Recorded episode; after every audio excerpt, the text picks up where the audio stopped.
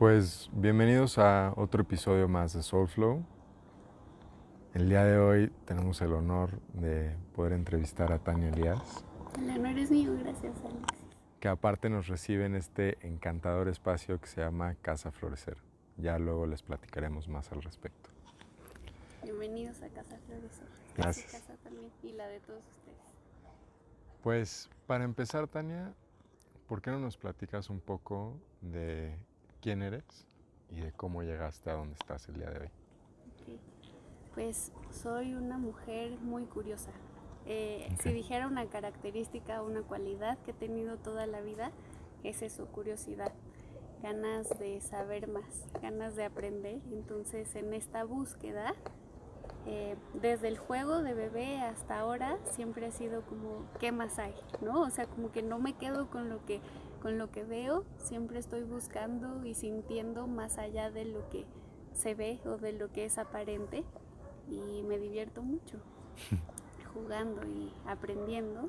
Eh, hoy, hoy en la mañana estaba pensando cómo responder esa pregunta y me acordé que en una ceremonia hace unos años me iniciaron y me pusieron un nombre espiritual y se llama, bueno, mi nombre espiritual es Satyam Trish y eso significa sed de conocimiento, sed de sabiduría.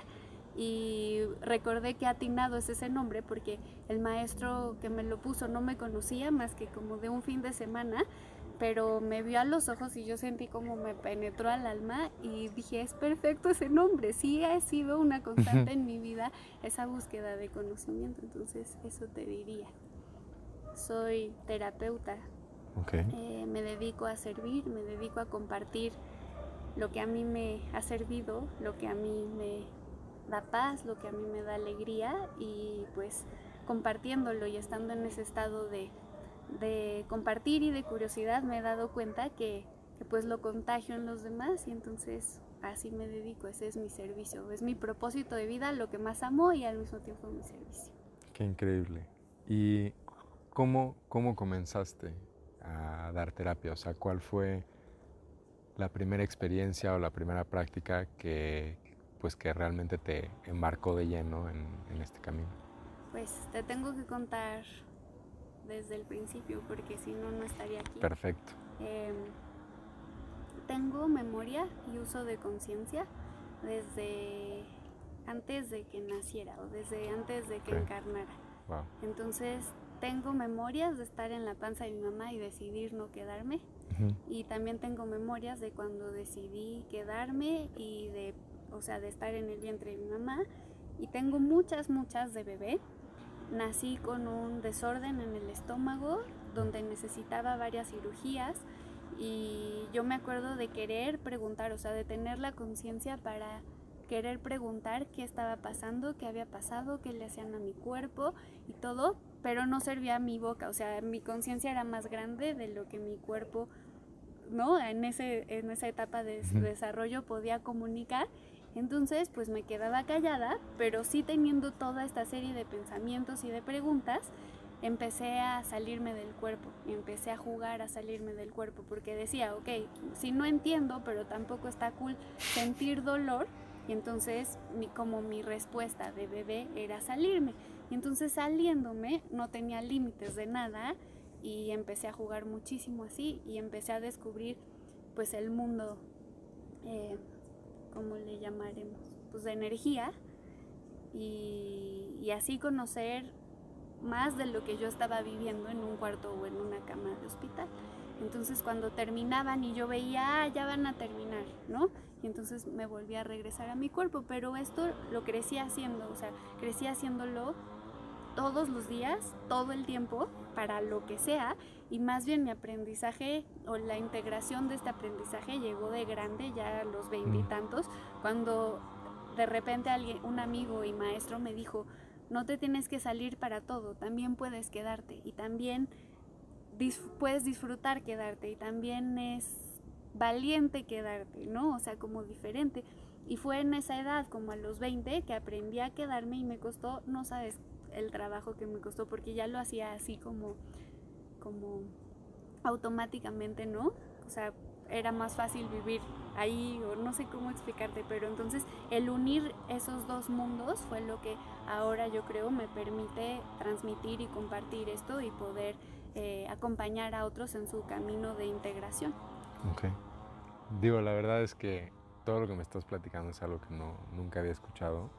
Digo, sé que hay gente, un pequeño porcentaje de la población que nace con la habilidad desde chiquitos de poder eh, hacer viajes astrales. Eh, y creo que a nuestra audiencia le encantaría, antes de meternos un poco más a los temas más específicos, pues de escuchar un poco tu punto de vista o tu entendimiento de, de, qué es esto, o sea, dónde te vas cuando viajas. Digo, no, no tiene que ser una experiencia general, sino, bueno, más bien una, experiencia específica, sino algo más general. O sea, ¿cómo describirías tú estas experiencias que tienes fuera de tu cuerpo y cómo se siente el proceso de salir de tu cuerpo? Se siente... Se siente... Se siente algo contrario porque por un lado te expandes muchísimo y por el otro lado te vuelves ligero.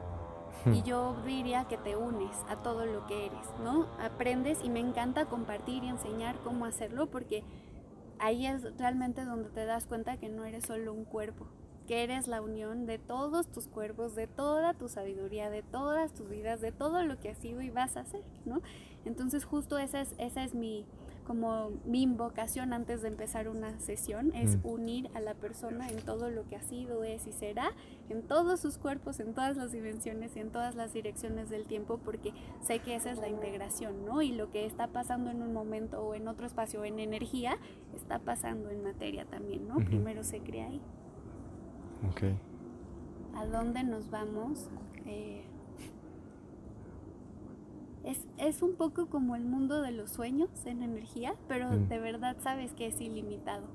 Entonces te puedes ir, o sea, imagínate, si ahorita ensayáramos a hacer uno, ¿no? O sea, hacer un viaje astral, pues lo primero sería expandirte o, expandirme con todos mis cuerpos o con todo lo que soy, ¿no? Entonces empezaría por activar mi corazón, porque desde aquí nace todo, y después le doy a entender a mi cuerpo que soy energía. Entonces mm. recuerdo que mis manos son de luz, que mis rodillas son de luz, que mis pies son de luz y me expando primero dentro de mi cuerpo hasta cubrir toda mi piel, toda mi coronilla, mis todo y después entiendo que la misma energía que me crea a mí crea esa planta, a ese árbol, al aire y a todo lo que es y me expando. O sea, no es un juego, pero sí es expandirte y volverte muy ligero, ¿no? Okay. Qué increíble y qué padre, no solo que lo hayas vivido, sino que te dediques a compartir ese estado y esa ligereza que describes con, con más personas. Este, digo, sé que eres instructora de meditación, pero hay muchas, muchísimas prácticas de meditación, ¿no? Entonces, ¿nos podrás platicar un poco de la meditación o las meditaciones que tú enseñas?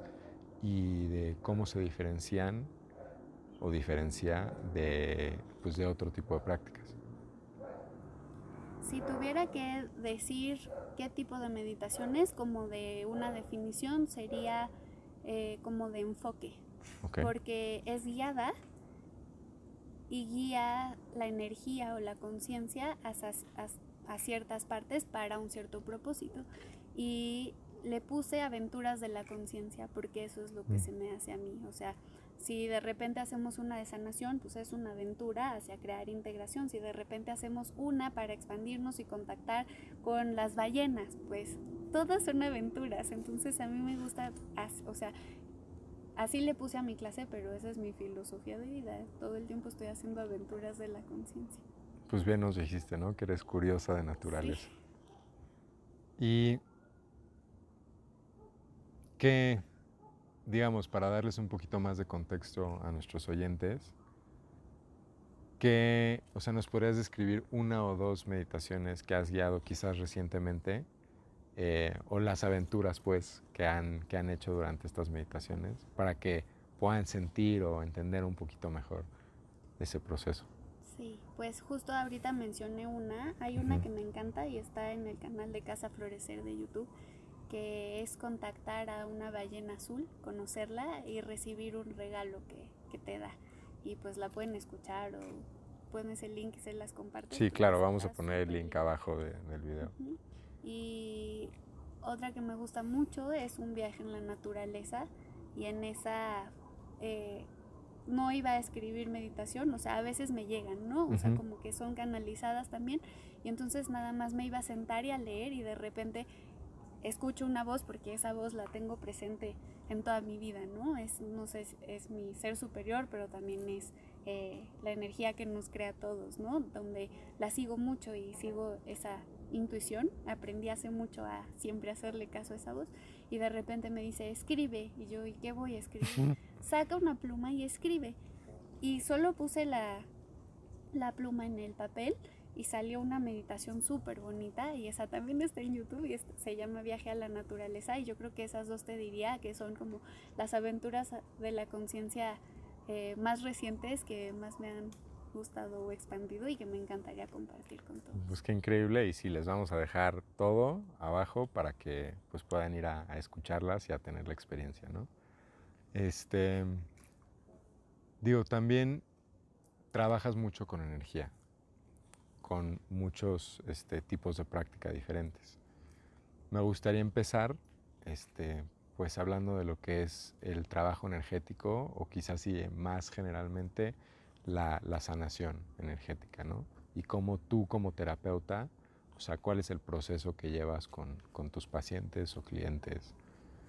Okay. Eh, hace ratito dijiste que hay algunas personas que nacen con esto, con esta habilidad. Para mí todos tenemos esa habilidad y todos la hacemos, seas consciente o no seas consciente. Entonces, mi, mi, el estudiar distintas técnicas y eso lo que me dio fue orden y saber cómo se llamaban las cosas que yo veía o las cosas que hacía eh, y estructura, ¿no? Y hay muchísimas técnicas, yo creo que todas llevan a, a, lo mismo, a crear coherencia o crear orden, ¿no? Y he, he, estado con maestros como René May, que me encanta cómo, cómo comparte y cómo dice que la luz tiene las mismas propiedades que cualquier ser vivo, ¿no? Entonces la luz tiene sabiduría, la luz tiene movimiento, la luz, y entonces así me imagino cuando estoy transmitiendo energía o creando coherencia. Pero la puedo ver y eso es de las, de las cosas que yo creo que ejercité mucho de bebé, ¿no? En, esta, en estas partes o en estos viajes, en este despegarme de mi cuerpo. Entonces para mí es fácil saber cuando estoy creando coherencia o no estoy creando coherencia porque lo puedo ver. Y se ve como, ¿has visto como un electrocardiograma? Estas ondas, cuando se ven así, o no como rayones y entonces eso no está coherente y cuando están en un ritmo y en una como cadencia está coherente y así lo veo eh, en el cuerpo de alguien más o sea, solo como que tengo que activar otra parte que es como que entre sentir y ver y puedo, eh, pues puedo ver qué órgano no está como a la misma frecuencia que, que lo demás o mm. qué emociones, porque las emociones pues son gran parte de, de, crear coherencia en nuestra energía, qué emociones están latentes o cuáles necesitan ser sentidas para darle paso a algo más. Y dentro de las sesiones que hago lo que te diría es que yo acompaño, ¿no? Mm. Eh, soy eh, nada más como testigo y acompañadora de, esa integración que ellos desean hacer. Eh, la primera parte para que se lleve a cabo una sanación es la voluntad de la persona, ¿no? la intención y esa apertura para ya querer hacer las cosas diferentes o para un cambio de perspectiva o de, de enfoque. Y la otra parte, que es la más grande, pues es la energía que a todos nos crea Dios, como le quieran llamar.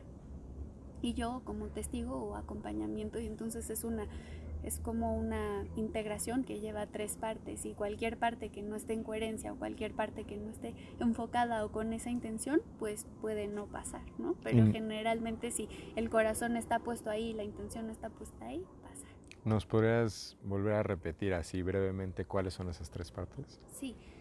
Dios o la energía que crea toda la vida. Sí. eh, el terapeuta o guía como acompañamiento o dador como de guía y la persona que tiene esta voluntad o deseo de hacer una integración, un cambio de perspectiva. Ok, creo que, digo, en episodios anteriores habíamos nosotros platicado con otros terapeutas y nos habían dado a entender algo muy similar. O sea, que ellos como que se ponen al servicio de Dios o lo que uno le quiera decir y funcionan como un canal a través del cual se puede mover esta frecuencia coherente, ¿no? Pero que obviamente el que está recibiendo la frecuencia, pues le tiene que abrir las puertas. Porque al menos de que no le abra esas puertas y diga, me encanta, o sea, ya sentí eso y quiero moverme hacia allá, pues no va a haber ese movimiento, ¿no?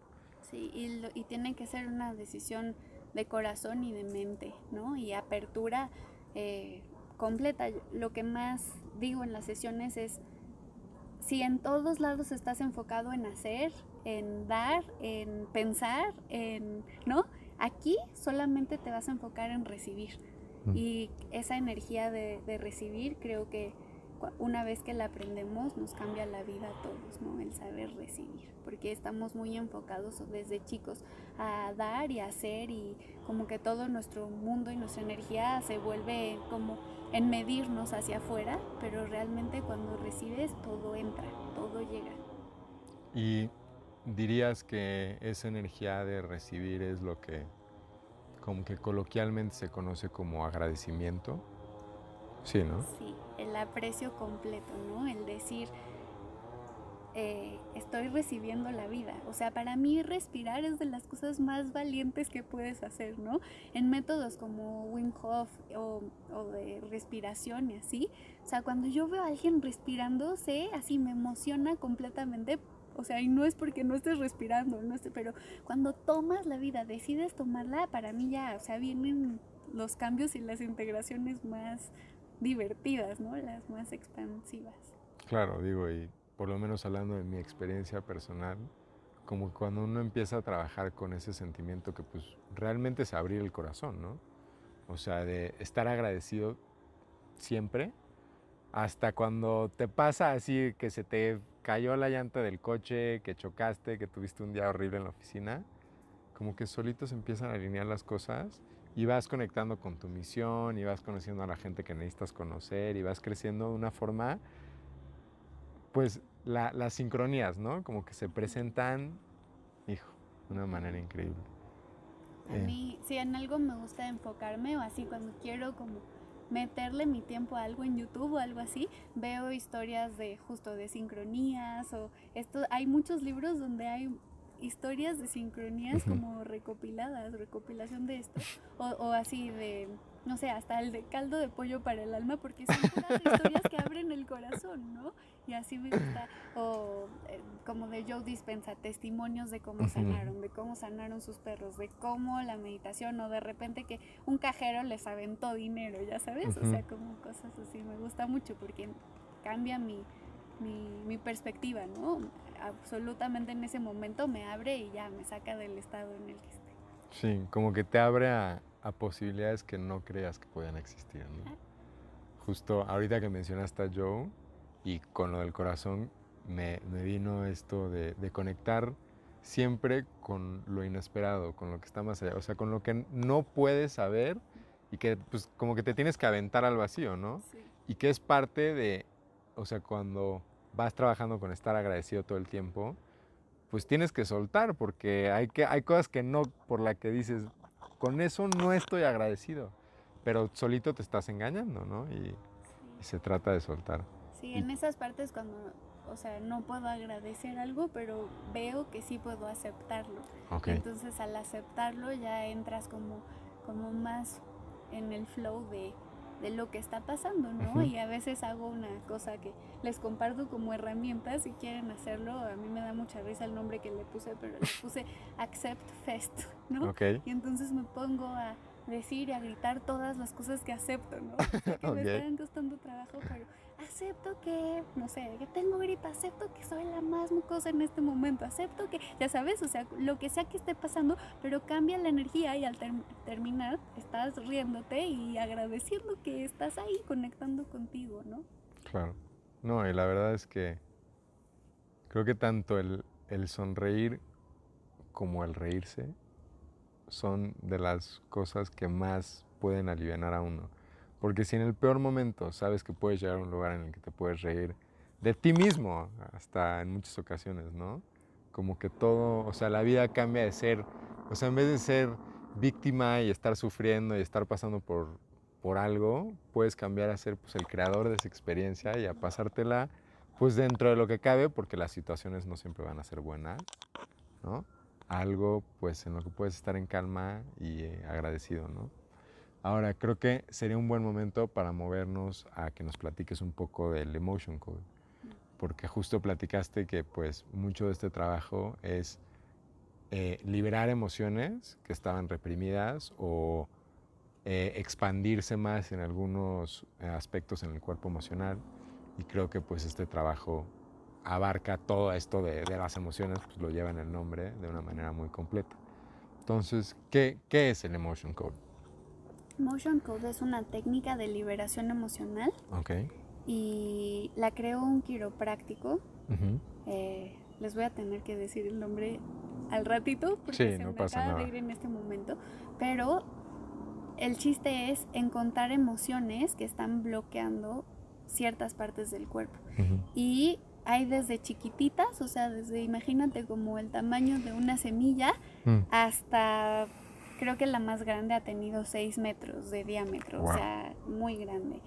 Y vas buscando, a veces el cuerpo ya está listo para liberarlas, entonces las puedes liberar muy rápido, fácilmente, y otras veces quieres saber eh, más para poder procesarlas, ¿no? Cuando, cuando se creó, si es heredada, si es este, como en qué parte del cuerpo está, porque muchas veces una emoción no liberada empieza a causar dolor o bloqueos Mm. ya físicos, entonces quiere que hagas consciente eso antes de liberarla.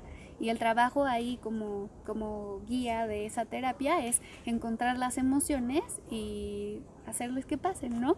Y me encanta cuando la descubrí porque yo veía las emociones como seres vivitos adentro de las personas, ¿no? O sea, como bolitas de energía y a veces yo me quedaba viendo como alguien y entonces veía como, bueno, pero, o sea, los hombres no tienen bebés, pero, o sea, eso era de niña, mi pensamiento de niña, ¿no? Los hombres no tienen bebés, pero ¿qué se está moviendo ahí adentro, ¿no? Y cuando eh, leí el libro de Emotion Code y luego me Ujú. certifiqué en esta terapia, es, yo estaba como de, wow, wow, sí era, sí era lo que yo veía y, y realmente siento un pop, así te voy a decir, porque siento como cuando se destapan y se liberan, ¿no? Y eh, me, cuando me certifiqué me hacía esta terapia porque para conocerla pues te la tienen que la tienes que recibir me la hacía alguien en Ámsterdam Ok. y a mí y yo sentía en mi cuerpo cómo cambiaba y entonces me encanta hacerla porque es de las más fáciles más rápidas más simples que puedes enseñar compartir o, o facilitarle a alguien y pues con resultados más eficaces Qué increíble.